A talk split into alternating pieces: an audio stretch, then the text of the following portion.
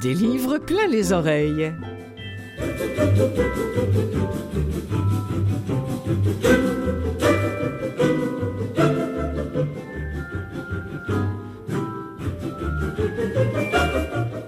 Vous toutes et vous tous. Comment allez-vous, Clotilde Sey, en votre compagnie pour vous présenter des livres plein les oreilles, cette émission qui se consacre, bon an, mal an, euh, aux livres audio, à tous ceux qui sont produits ici, au, Québec, notamment par Vues et Voix, mais également à l'extérieur du pays. Je pense à Audiolib, à, Gallimard, Écoutez lire, je pense à Lizzie, je pense à, à Telem et, tant d'autres maisons qui se consacrent aux livres qui s'écoutent. Aujourd'hui, à cette émission, lorsque j'ai demandé à Yvon Leblanc, qui est un narrateur de profession et qui est aussi le lecteur du livre de Jean Chrétien, le plus récent, Mes nouvelles histoires, euh, il m'a bien prévenu au téléphone. Il m'a dit, Yvon Leblanc, je préviens, j'en ai des choses à raconter là-dessus.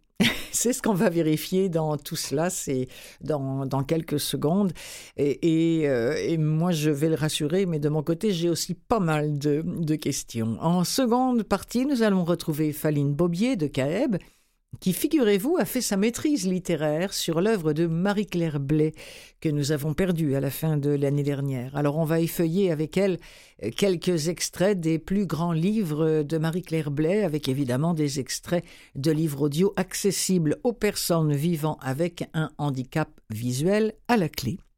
Et puis nous finirons l'émission bien sûr avec des nouveautés et des extraits euh, à vous glisser entre les oreilles. Pour l'instant, tiens, on va parler de politique, je sais pas, spontanément. Généralement, je, je, programme toujours la première chanson qui me vient à l'esprit. Politique, j'ai pensé à Carla Bruni et à son Raymond.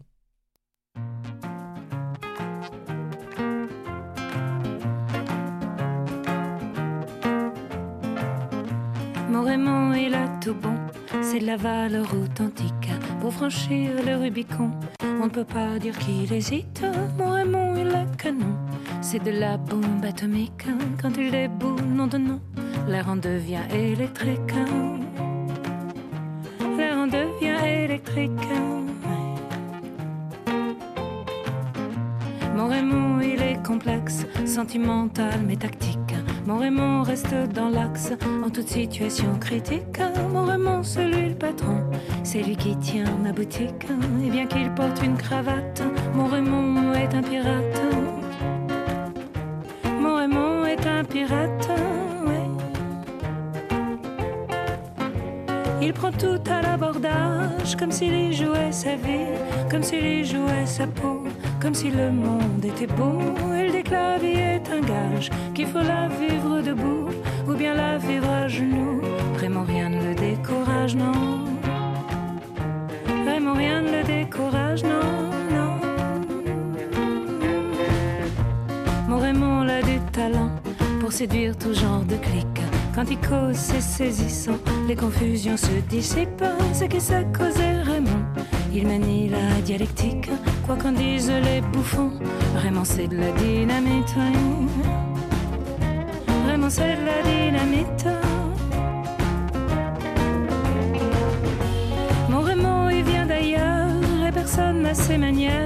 Ni de dire, ni de faire, ni de goûter au bonheur. Mon Raymond il est unique avec ses yeux de mes anges, avec ses airs de métèque, hongrois juif de Salonique.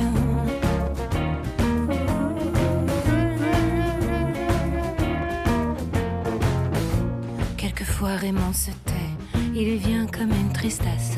On sent qu'il aimerait croquer quelques miettes de tendresse. On sent qu'il aimerait se promener et quitter sa forteresse. On sent qu'il aimerait goûter à quelques douceurs terrestres quelques douceurs terrestres. Et Raymond, voilà pour toi quelques rondes et quelques croches, quelques rimes de mon choix, douce et chaude comme une brioche. Quelque chose me dit Raymond que malgré tous les honneurs et puis ta belle situation, tu dois manquer de douceur. Alors voici ma chanson, ma chanson pour toi, Raymond, ma chanson pour toi, Raymond, ma chanson pour toi, Raymond.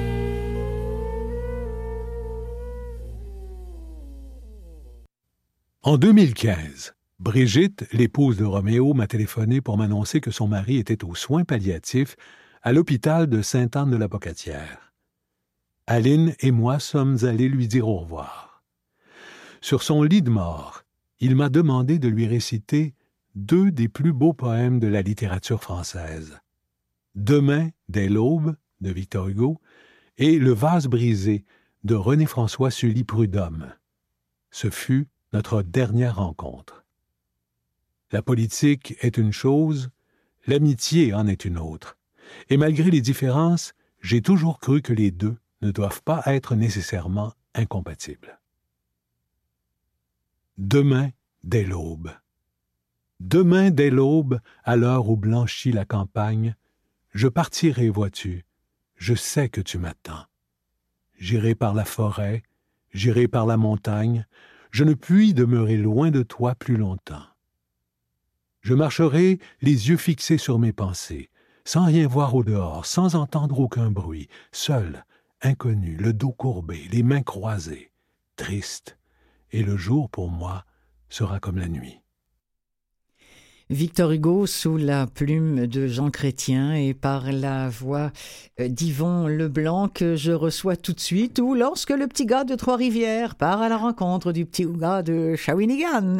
Bonjour Yvon.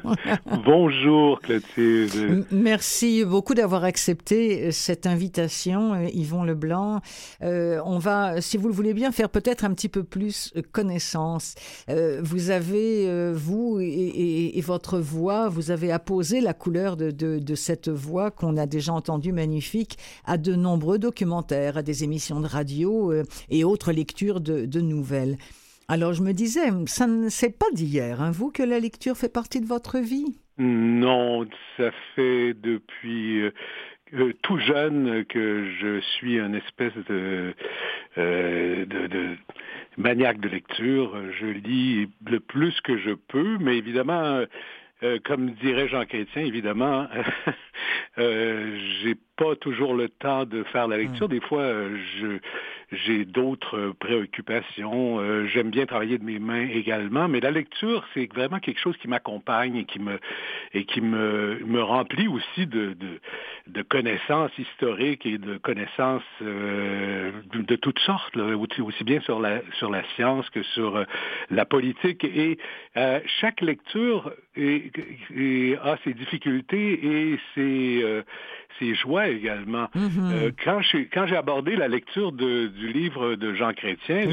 Au début, euh, j'ai trouvé ça, euh, j'ai trouvé ça un peu difficile. Ben, j'aimerais bien savoir d'ailleurs, ben, pardon de vous interrompre, euh, ben Yvon Leblanc, mais lorsqu'on vous a appelé pour faire cette lecture, ok, quelle a été votre première réaction, très honnêtement?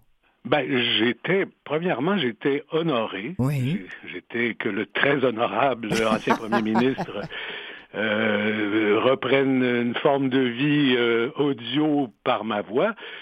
C'était un honneur pour moi, même si j'étais pas nécessairement un fan euh, fini mm-hmm. de Jean Chrétien à l'époque où il était un politicien actif.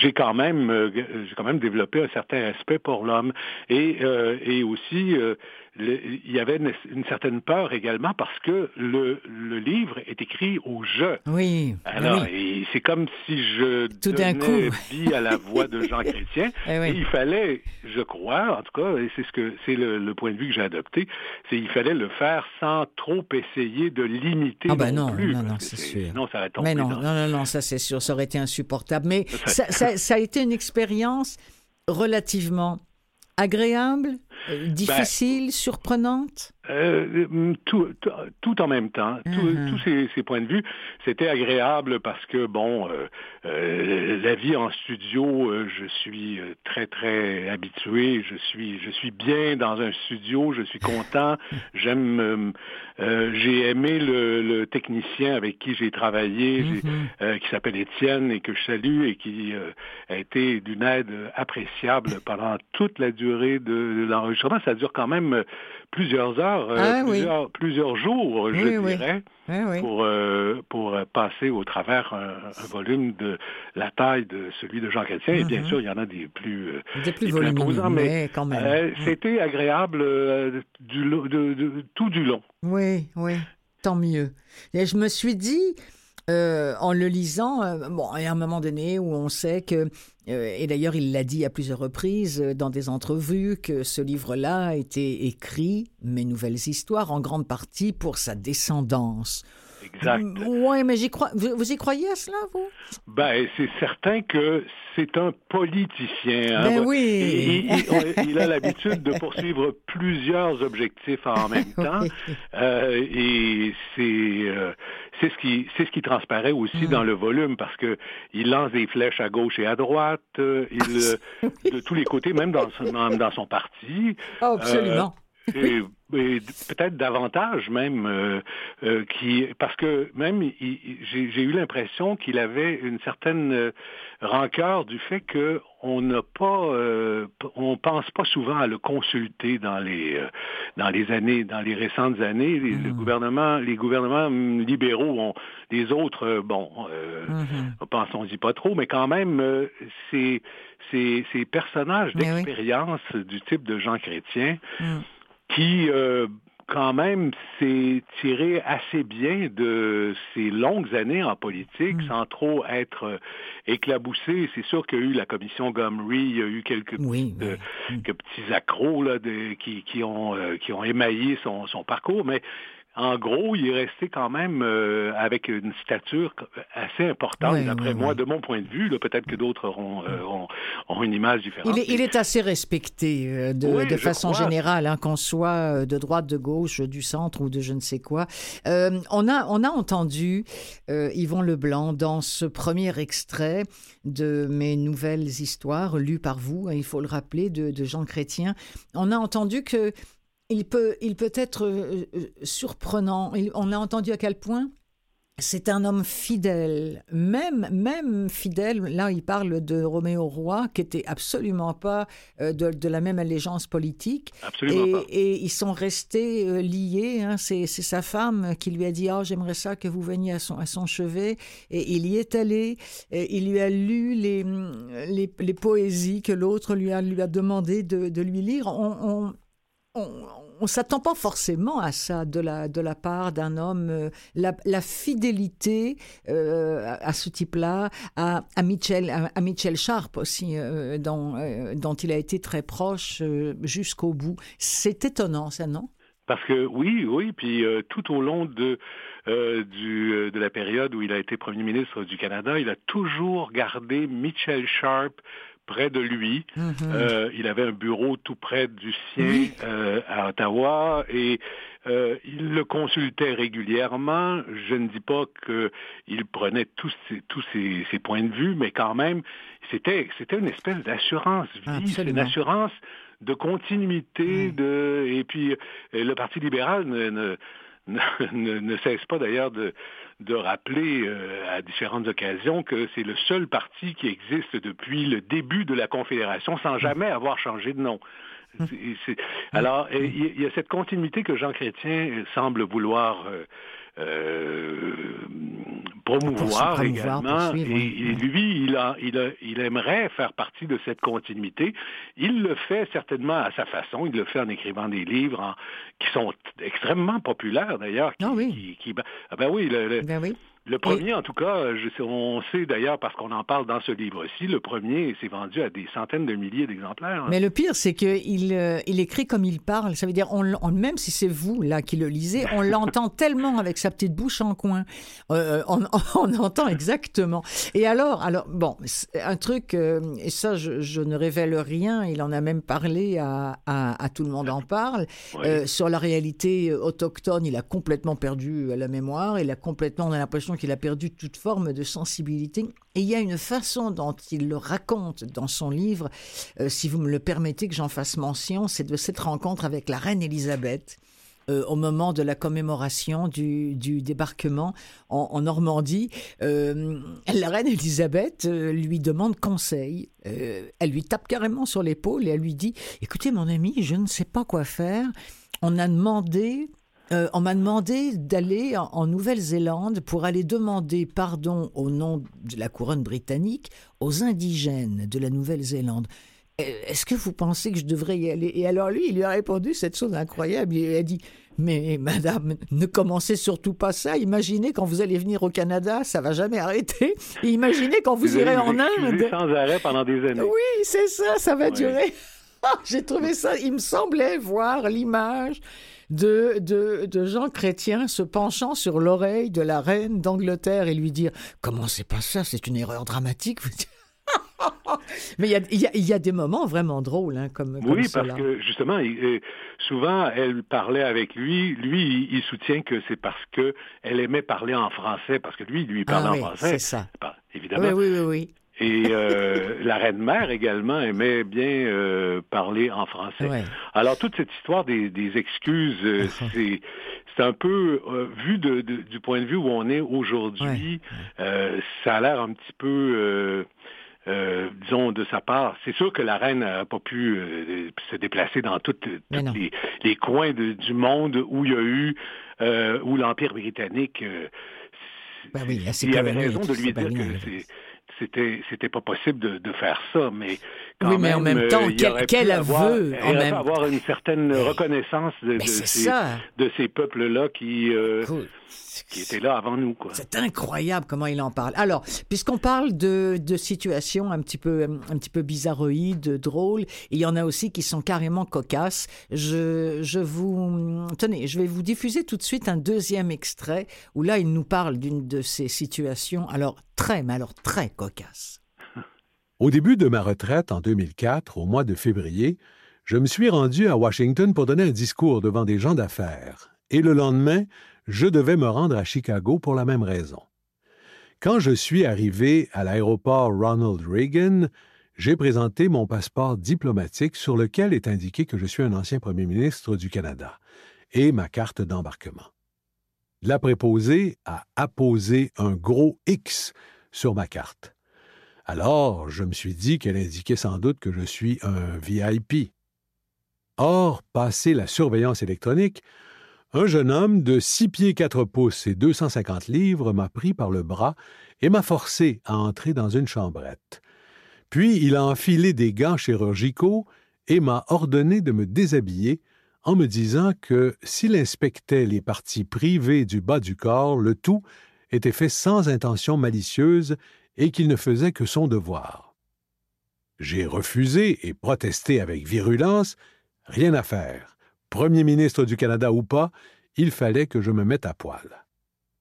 Soudain, il m'est venu une idée à l'esprit, et j'ai enlevé mon foulard, mon manteau d'hiver, mon veston d'habit, ma cravate, ma chemise, et quand j'allais baisser mon pantalon, la porte s'est soudainement ouverte et le gérant de l'aéroport que mon dévoué et rapide adjoint Bruce Hartley avait retracé a stoppé la procédure en s'excusant de la déconvenue.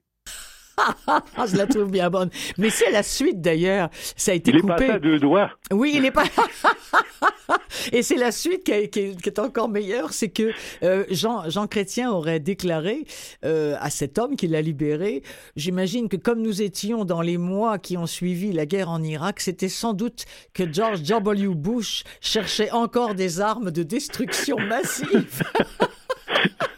non, non, mais euh, bon, de toute façon, il y a, de l'humour dans Ben ce oui, ben il y a de ben l'humour. Ben oui. Mais- Et il y a, d'ailleurs, euh, moi, je, je dois dire que ce qui m'a touché le plus, bon, les moments sur la politique, moi, je les ai trouvés un petit peu, un petit peu longs, je, je vous l'avoue, mais c'est peut-être Oui, aussi parce, parce que. et, et même il revient souvent sur les mêmes événements Mais parce oui. que il en parle à propos d'une autre personne, il, il en parle à propos d'un d'un autre euh, d'un- autre contexte, mais euh, il, rappelle quand même, il y, a, plusieurs événements qui sont rappelés euh, quelques fois dans le livre. Oui, et c'est pour ça que moi, dans mon cas, je ne sais pas pour vous, euh, Yvon Leblanc, euh, je rappelle, qui avait lu ce, livre pour VVLA, Vues et Voix, il y a aussi, mais il n'y a pas que la politique.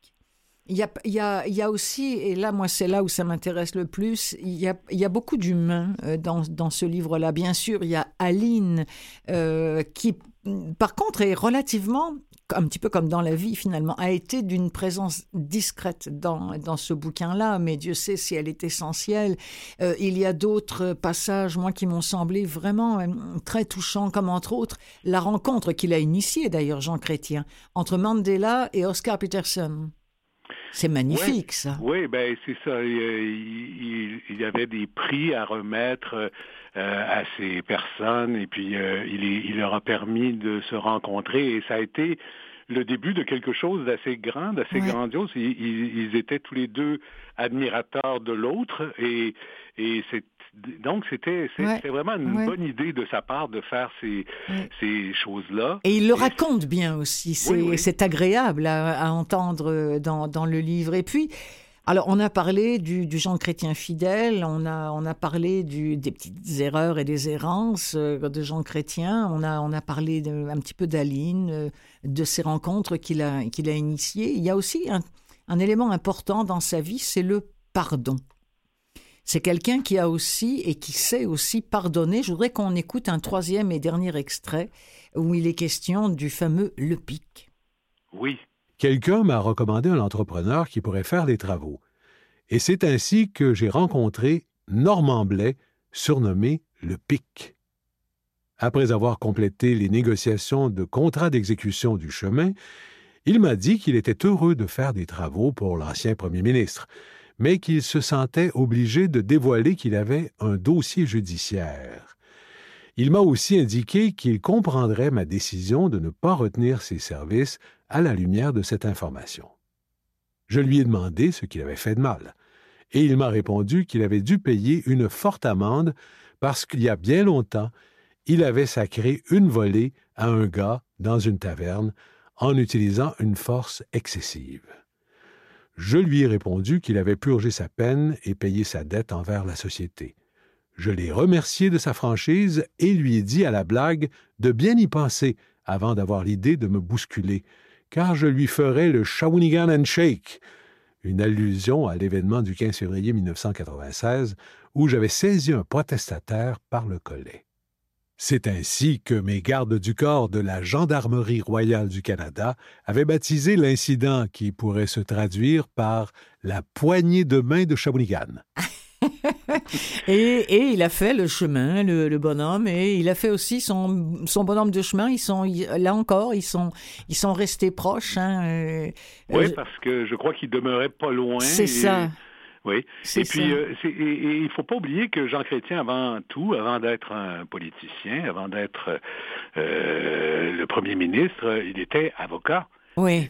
Il, est, il est redevenu Enfin, il a été toute sa vie, il a été toute sa vie avocat, et euh, il, a eu comme ça de nombreuses. De, lorsqu'il était à Shawinigan, il travaillait sur des tout petites choses parfois, et il, a aidé bien des gens euh, parfois de façon bénévole, je crois, ah. et, il a aidé beaucoup de gens. Avec, alors, sa, formation d'avocat lui permet de, de euh, devant quelqu'un qui a déjà eu, qui a déjà commis un acte criminel, de comprendre qu'il peut se, se, reprendre en main, qu'il peut, euh, qu'il peut y avoir une espèce de rédemption pour les gens qui, qui ont eu des problèmes. C'est ça, qui ont commis des erreurs, oui, ou, ou, alors qui, qui, ont fait affaire à la justice, oui. Mm. Oui. Alors euh, ça, ça fait partie euh, De, de, la grandeur de cet homme-là, mm-hmm. en plus d'être euh, un ancien premier ministre. Dix ans avec un gouvernement majoritaire, c'est quand même c'est quand même pas c'est pas un record de tous les temps pour les premiers ministres canadiens, mais mm. consécutif, je crois que oui. Oui. Puis d'ailleurs, il a il a envié Trudeau, le fils il lui a dit euh, Oh, je t'envie. Euh, au moins, toi, tu vas avoir un gouvernement minoritaire. Ça va être du sport. Hein, ça va être quelque chose.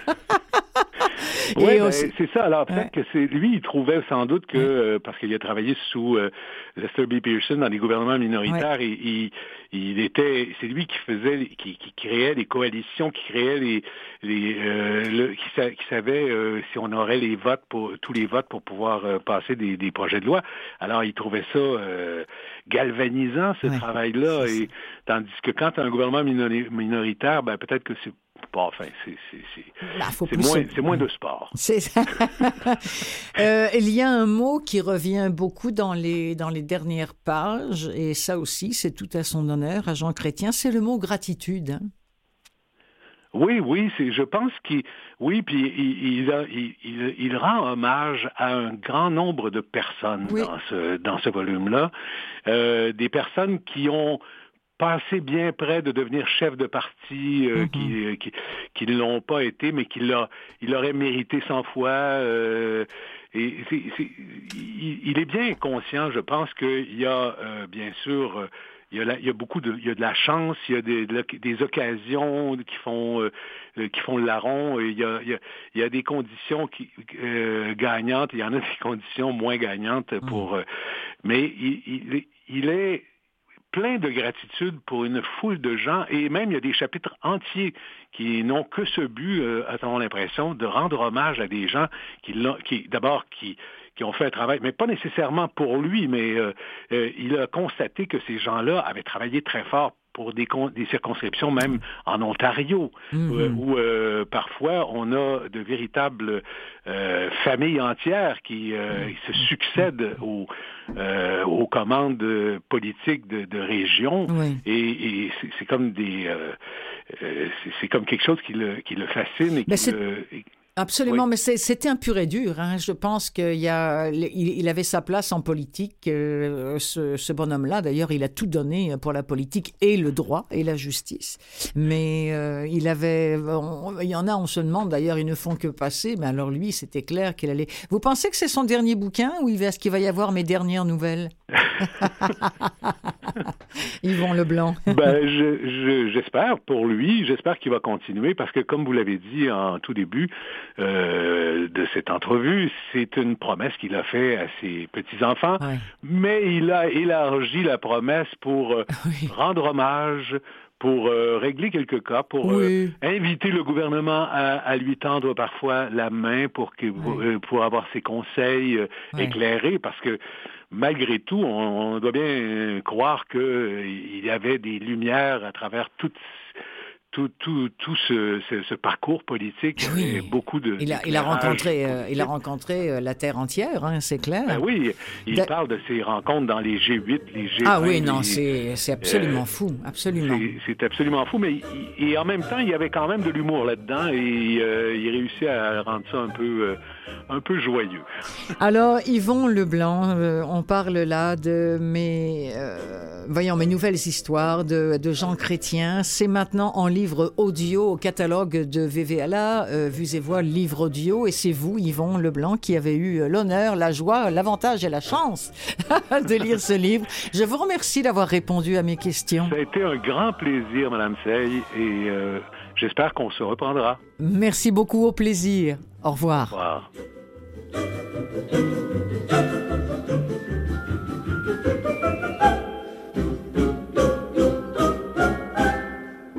Des livres plein les oreilles, seconde partie.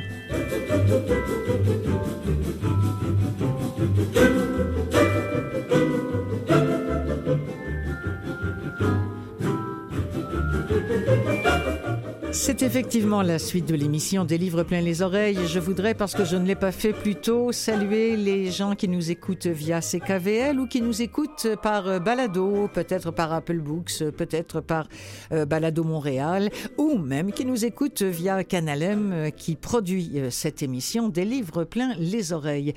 L'an dernier, à la fin de l'an dernier, novembre et décembre ont été deux mois vraiment horribles pour la pour la littérature dans le sens cause de disparitions littéraires qui nous ont euh, émus, euh, bouleversés beaucoup. On ne peut pas ne pas se souvenir de la disparition à quelques jours d'intervalle de deux autrices de chez nous, deux femmes exceptionnelles, et pour les mots et pour le cœur. J'ai nommé Abla Faroud et Marie-Claire Blais. Et c'est à cette dernière, Marie-Claire Blais, que Faline Bobier va rendre hommage maintenant à cette émission. Elle qui a bien connu l'œuvre de Marie-Claire Blais et elle va tout de suite nous dire pourquoi. Bonjour Faline. Bonjour, euh, ça va? Ça va bien, Faline, je vous remercie beaucoup. Alors, c'est ça, l'œuvre de Marie-Claire Blais ne vous est vraiment pas étrangère à vous? Ben non, il euh, faut dire que je suis pas experte, mais euh, quand j'ai appris la nouvelle, comme vous dites, en novembre dernier, qu'elle est décédée. C'était à Key West, en Floride, où elle habitait pendant longtemps, à l'âge de 82 ans. J'ai vraiment été frappée au plan personnel un peu, ah parce que j'ai été initiée à la littérature québécoise, à vraiment à la richesse euh, de la langue et de la culture du Québec en lisant probablement son livre, son roman le plus célèbre, Une saison dans la vie d'Emmanuel, qui a été publié en 65. Et le livre a été proposé dans le cadre d'un cours d'introduction à la littérature québécoise à ma petite université dans les prairies. Mm-hmm. Et euh, j'ai trouvé euh, beaucoup, euh, pas mal de points de repère, pas au niveau malheureusement de, du talent artistique, mais le fait qu'elle est issue d'une famille modeste, qu'elle a été obligée d'interrompre ses études à temps plein pour subvenir à ses propres besoins, mais le fait qu'elle a réussi quand même à écrire et elle a publié son premier roman à l'âge de 20 ans, La Belle Bête, qui a été vraiment salué par la critique. Mm-hmm. Euh, mais quand j'ai lu, euh, comme j'ai dit, euh, une saison dans, la vie, d'Emmanuel, ça m'a vraiment aussi initié à, une période particulièrement sombre de l'histoire du Québec que je ne connaissais mhm. pas du tout, appelée la Grande Noirceur, c'est-à-dire du milieu des années 1930 à 1959 à peu hmm. près. Et le contexte donc sombre de ce roman, parce que c'était une période autoritaire dans l'histoire du Québec, euh, dirigée alors d'une main de fer par le premier ministre Maurice Duplessis. Donc, à l'époque, en effet, le Québécois ordinaire subissait l'oppression de l'Église catholique et aussi des patrons anglais. Mais j'ai trouvé, euh, j'ai trouvé que malgré la nature sombre des thèmes abordés dans le roman, euh, le jeune protagoniste, Jean Lemaigre, c'est vraiment quelqu'un qui a surmonté les, les obstacles de hmm. sa vie avec euh, un certain, avec humour et intelligence. Hmm. Et je crois que dans le livre, il revendique un peu le statut d'observateur et même peut-être d'artiste. Donc, c'est ça que j'ai lu que ce livre a été traduit euh, dans des douzaines, une douzaine de langues, ah a inspiré plus de 2000 livres, entretiens, thèses et critiques. Et une de ces thèses, moi, j'avais décidé de poursuivre une maîtrise en littérature québécoise et j'ai travaillé justement sur les romans euh, de Marie-Claire Blais. Alors, puisqu'on parle d'une saison dans la vie d'Emmanuel, je vous propose que nous en écoutions un extrait. Euh, chose rare euh, dans les livres accessibles, on parle de plusieurs voix différentes. Alors, c'est différent, c'est très chouette. Alors, plusieurs voix pour interpréter tous les personnages. Un extrait. Né sans un bruit par un matin d'hiver, Emmanuel écoutait la voix de sa grand-mère. Immense, souveraine, elle semblait diriger le monde de son fauteuil. Ne crie pas. De quoi te plains-tu donc? Ta mère est retournée à la ferme. Tais-toi jusqu'à ce qu'elle revienne. Ah, déjà tu es égoïste et méchant. Déjà tu me mets en colère. Il appela sa mère. C'est un bien mauvais temps pour naître. Nous n'avons jamais été aussi pauvres. Une saison dure pour tout le monde. La guerre, la faim. Et puis, tu es le seizième. Elle se plaignait à voix basse, elle égrenait un chapelet gris accroché à sa taille. Moi aussi, j'ai mes rhumatismes, mais personne n'en parle. Moi aussi, je souffre. Et puis, je déteste les nouveau-nés, les insectes dans la poussière. Tu feras comme les autres, tu seras ignorant, cruel et amer. Tu n'as pas pensé à tous ces ennuis que tu m'apportes. Il faut que je pense à tout. Ton nom, le baptême. Il faisait froid dans la maison. Des visages l'entouraient, des silhouettes apparaissaient. Il les regardait mais ne les reconnaissait pas encore. Grand-mère Antoinette était si immense qu'il ne la voyait pas en entier. Il avait peur. Il diminuait. Il se refermait comme un coquillage. Assez dit la vieille femme. Regarde autour de toi. Ouvre les yeux. Je suis là. C'est moi qui commande ici. Regarde-moi bien. Je suis la seule personne digne de la maison. C'est moi qui habite la chambre parfumée. J'ai rangé les savons sous le lit. Nous aurons beaucoup de temps, dit la grand-mère. Rien ne presse pour aujourd'hui. Je ne sais pas en quelle année ça a été fait, mais ce qui est, ce qui est remarquable, ce qui est formidable, c'est que dans cette interprétation-là, parce que là c'est réellement interprété, et avec cette sonorité-là, on a vraiment l'impression euh, de, de, revenir, peut-être pas à l'époque de la grande noirceur, mais en tout cas, je, je, trouve que ce son euh, collait parfaitement bien avec, avec ce texte finalement, et avec l'époque surtout.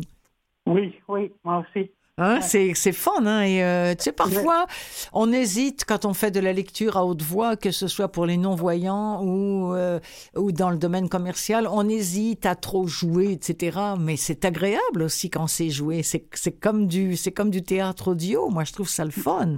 Surtout, ben oui, oui. Hein? Vous aussi. Oui, bon, euh, est-ce qu'on va peut-être passer à un autre livre extrêmement important dans Évidemment, c'est cette, dans la vie littéraire, dans l'œuvre littéraire de Marie-Claire Blais, c'est cette série qui s'appelle Soif, bien sûr. Oui. Ah. c'est le, euh, le, premier tome, je pense qu'on va dont on va parler, euh, euh, Soif. Soif. mais c'était un site de 10 romans. 10 romans. Qu'elle a enfin terminé en 2018, je crois. Mm-hmm. Et ce livre, Soif, ça a gagné l'année d'après, c'est-à-dire en 96, le prix du gouverneur euh, général. Euh, de, et euh, j'ai trouvé un article très intéressant qui comparait justement une saison dans la vie d'Emmanuel avec Soif. Ah oui. Écrit 30 ans plus tard, c'est ça, oui, 30 ans plus tard.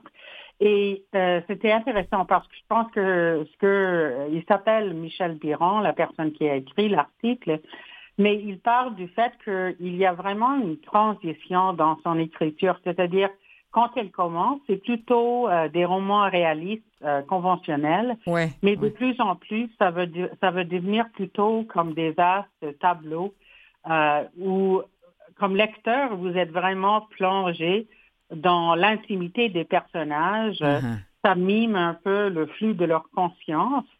Et par exemple, en jouant sur la ponctuation, un peu comme si on pense aux écrivains comme Virginia Woolf ou William Faulkner, euh, euh, en anglais, on dit stream of consciousness, donc c'est un peu ça. Et c'est ça, parce que vous avez raison de faire référence. Hein. C'est d'ailleurs ce que lui reprochent certains de ses détracteurs, et c'est ce qu'adorent les autres, c'est ces longues phrases parfois complètement dépouillées d'ailleurs de, de, ponctuation. Euh, moi, je trouve que c'est ce qui fait son charme, mais effectivement, ça peut sembler. En tout cas, ça ne doit pas être facile à lire à haute voix, ça, je peux vous le dire. On va écouter un extrait de, de Soif, donc du, ah, du, du premier de ces dix livres. La fenêtre de leur chambre s'ouvrait sur la mer des Caraïbes, une mer bleue tranquille, presque sans ciel dans les reflets du soleil puissant. Le juge avait dû maintenir son verdict de culpabilité avant son départ, mais ce n'était pas cette juste sentence qui inquiétait sa femme, pensait-il.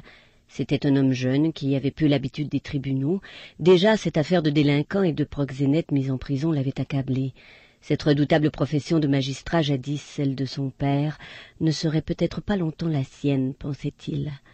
Renata avait subitement cessé de plaider, et elle n'aimait pas être au repos pour quelques mois. Mais il n'y avait pas que cette inquiétude de la santé soudain fragile, menacée.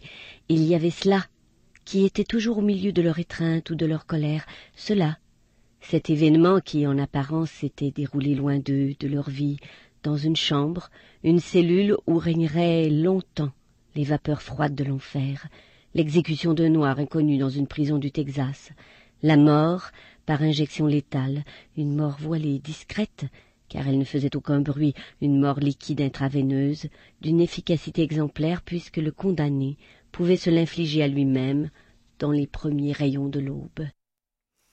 Alors ce personnage de, Renata, ce, juge-là qui est hanté par cette image, euh, c'est vraiment un, enchevêtrement de, personnages. Euh, euh, les riches et les pauvres se, côtoient, artistes, enfants. On est, on est sur une île hein, qui pourrait être Key West ou, ou en Jamaïque. en tout cas, c'est ouais, c'est quel, quel livre et, on, a, on a envie de, de retomber dans cette série-là moment donné. On a envie d'avoir les dix livres euh, sur sa table de nuit, puis de dire, allez, je recommence par le premier. Puis non, mais c'est vrai, hein?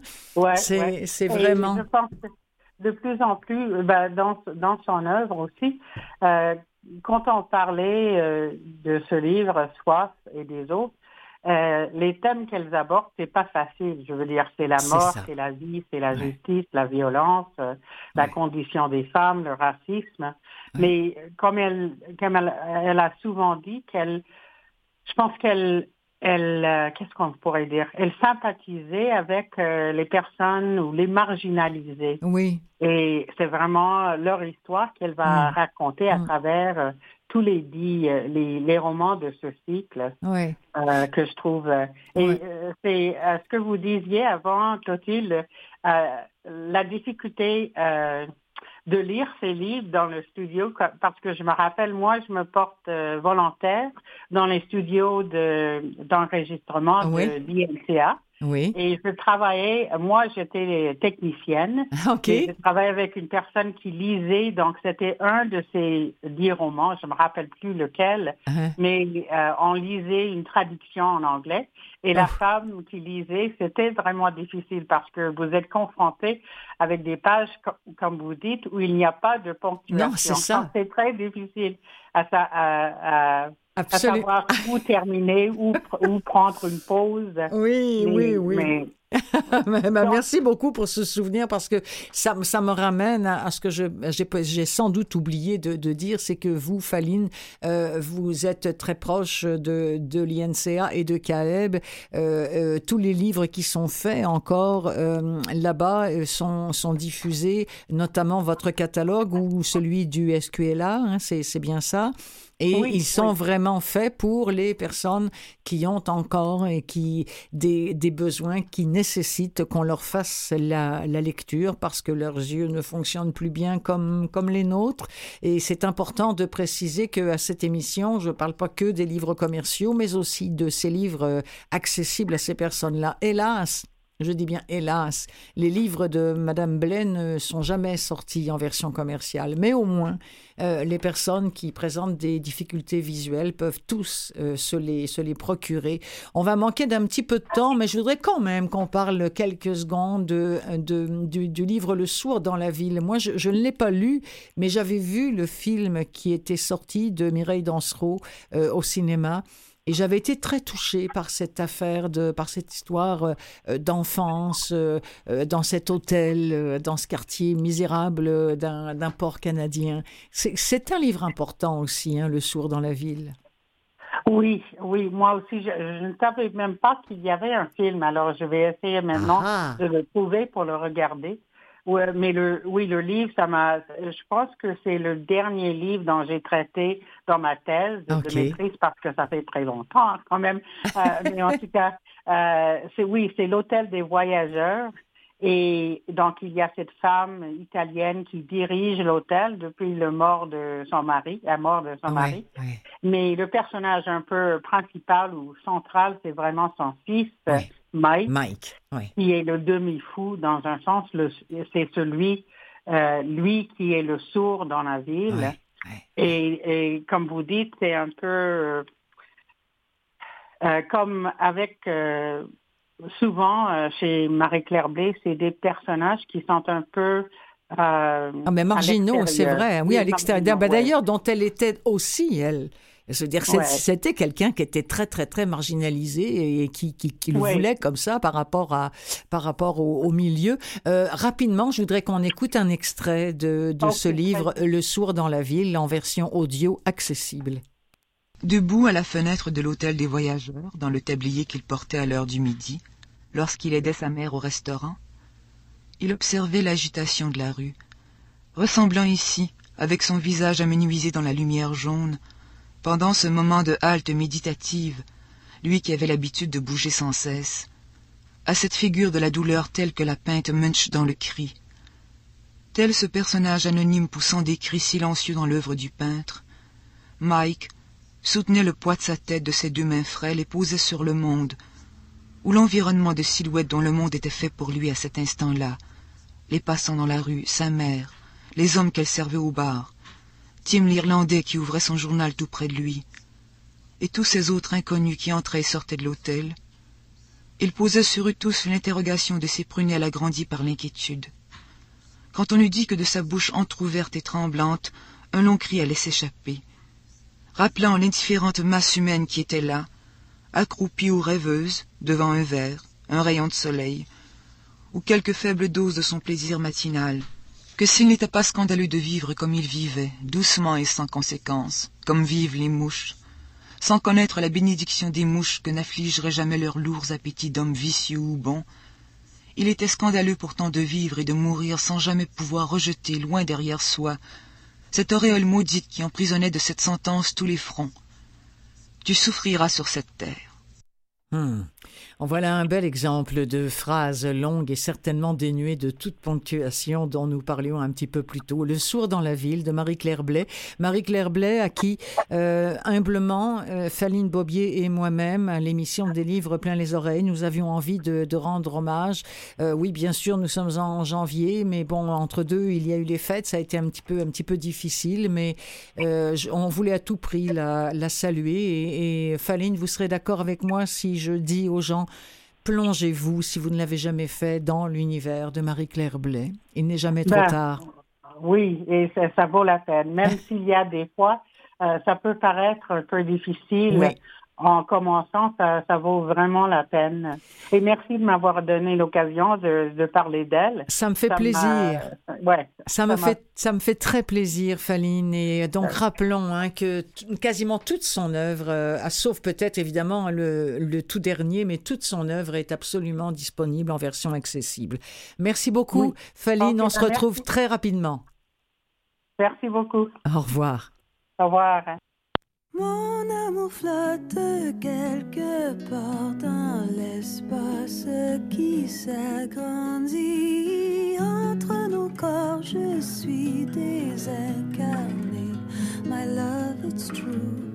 Je sais pas, je suis où.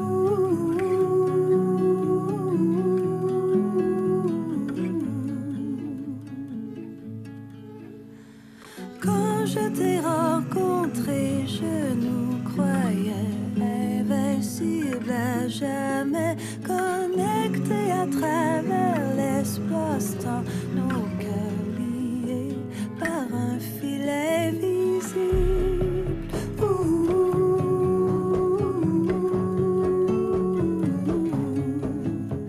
Et j'ai gagé mon cœur, j'ai fait tourner la roue. Ce que j'espère, c'est J'ai posé ma main, j'ai fait tourner la roue. Ce que j'espère, c'est encore nous. Il était passé minuit dans ce no man's land. J'ai posé une question, j'ai vu Charlie Red Star éclairer le ciel et montrer le chemin.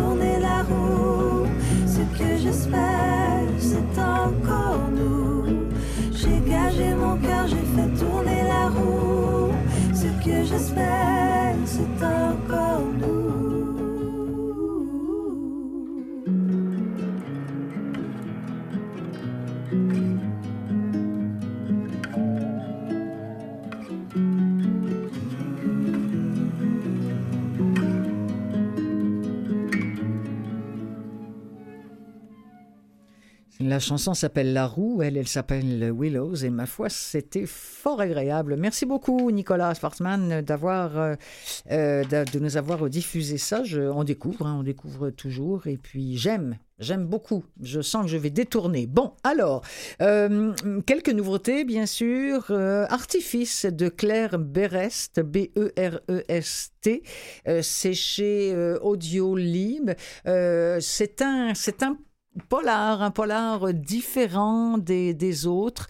Euh, on est avec Abel, qui est un flic solitaire, un flic euh, irréprochable, et pourtant il est mis à pied. Bon, ça jusque-là, on a On a déjà vu ça ailleurs, mais c'est là où euh, l'histoire va se, va se démarquer un peu.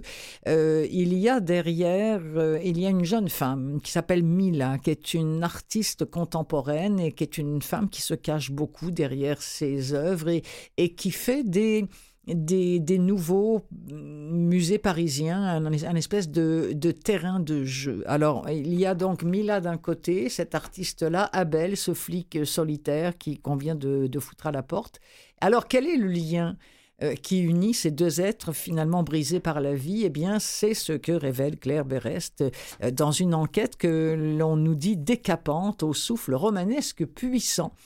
Euh, ils sont tous les deux victimes d'une espèce d'errance, une errance entre autres pour lui que va interrompre Elsa. Elsa, c'est sa voisine, et Elsa atterrit ivre-morte un jour devant sa porte. Alors, qu'est-ce qui s'est passé pour que euh, tout d'un coup cette femme perde pied à ce point-là? Et vienne mourir devant sa porte. Quel est, quel est le, destin de, tous ces personnages-là? C'est ce qu'on nous propose dans Artifice de Claire Berest, production audiolib lue par Thierry Blanc, extrait. Abel, en arrivant sur son palier au quatrième, repère une boucle d'oreille coincée dans la rainure du plancher, devant sa porte un petit signe doré monté sur un anneau. Trace de la voisine éméchée. Il l'empoche. Le Parisien frais sous blister est encore sur son paillasson. Il l'ouvre. C'est le même que celui fauché à Ahmed avec le cheval blanc en une. Il se retourne pour interroger les autres portes du palier, deviner à qui est adressé ce journal. Un nom est bien imprimé sur le papier blister de mauvaise qualité qu'il a déchiré, et l'encre a bavé, floutant en partie le nom du destinataire. Il regarde de plus près. Il déchiffre Abel Bach. Il ne s'est jamais abonné aux Parisiens. Il entre chez lui. Il prépare le doliprane acheté pendant la nuit à la pharmacie, cinq cachets, qu'il délaie dans une grande bouteille d'eau minérale. Il entreprend ensuite d'en verser un peu à chacune, en évitant de le faire par le dessus, mais en concentrant l'eau dans les coupelles afin qu'elle remonte d'elle-même par la terre, puis dans les tiges. Son champ d'orchidées.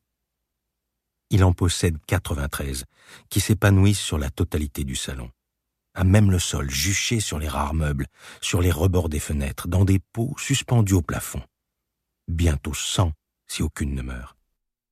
Oui, bah faudrait bien qu'il me donne la recette du monsieur, le monsieur, pour conserver comme ça euh, de magnifiques euh, orchidées. Je rappelle que c'était un extrait de Artifice de Claire Berest, lu par Thierry Blanc. Très rapidement, euh, il y a un livre que, dont j'avais pas parlé, qui est paru il y a quelques mois, en 2021, qui s'appelle, qui, est de Jean-Christophe Ruffin, qui s'appelle Les Flammes de Pierre.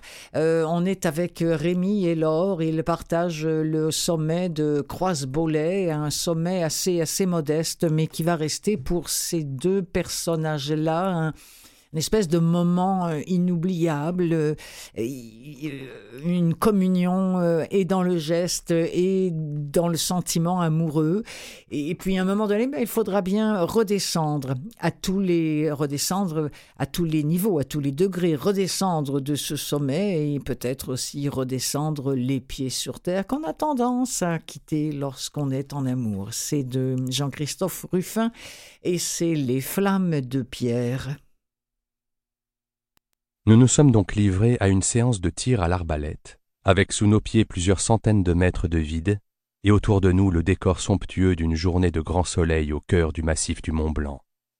Détail supplémentaire, le soin de manœuvrer l'arbalète était laissé à Cathy, que Sylvain avait tenu à enrôler dans cette aventure car elle est l'arrière-petite-fille du fameux Joseph. Elle fit de son mieux pour renouveler l'exploit de son aïeul. Sylvain lui donnait avec un grand sérieux d'inutiles et brillants conseils qui ne faisaient qu'ajouter au burlesque de la situation. Cependant l'heure tournait, et il fallut se résoudre à interrompre cette touchante reconstitution historique. Daniel, le quatrième larron, ancien champion du monde d'escalade et grimpeur hors pair, avait franchi la dalle par les moyens modernes, c'est-à-dire en chaussons et en s'assurant à des anneaux posés à demeure. Nous l'avions rejoint l'un après l'autre. Le sommet n'est guère plus grand qu'une table de cuisine. Nous y étions restés à califourchon pendant de très longues minutes. D'un côté la fosse verdâtre de la vallée, et de l'autre les immenses pénitents de roc. les grandes Joras, les drues, la dent du géant. Il était déjà bien tard quand nous nous sommes décidés à rompre le charme et à rentrer. La course s'était avérée plus fastidieuse que prévu, et la descente n'était pas plus facile que la montée. Elle risquait de nous prendre autant de temps, sinon davantage. La première partie était peu raide, et il faisait encore jour. Puis le soleil, en disparaissant, avait laissé place à une fraîcheur qu'un vent d'est rendait désagréable. La nuit mauve, somptueuse, monta lentement. Très très joli. Malheureusement, le nom du lecteur n'était pas euh, indiqué sur, le, site. Alors je rappelle que c'est un, extrait de Les Flammes de Pierre chez Audiolib et c'est signé Monsieur Ruffin, Jean-Christophe de son prénom. Voilà, c'est ainsi que, que s'achève cette nouvelle édition de l'émission des livres plein les oreilles, présentée, proposée, animée, réalisée pour vous par Clotilde Sey et c'est toujours un réel plaisir de vous retrouver semaine après semaine, épaulé toujours par euh, Nicolas Schwartmann, que je remercie beaucoup d'avoir euh, été là, euh, de l'autre côté de la vitrine. Remercier aussi mes invités, Yvon Leblanc, lecteur du livre de Jean Chrétien, Mes nouvelles histoires, et Faline Bobier, qui s'est souvenu qu'elle avait présenté sa thèse littéraire sur l'œuvre de Marie-Claire Blais. À qui nous avons rendu hommage l'une comme l'autre aujourd'hui à cette émission. Je vais vous souhaiter une très belle semaine. Je vais vous donner rendez-vous la semaine prochaine. Bonne lecture et n'oubliez pas d'en parler autre vous. La lecture audio, c'est une autre façon de lire. Elle existe et il faut qu'on en parle. C'est Clotilde Sey qui vous dit salut.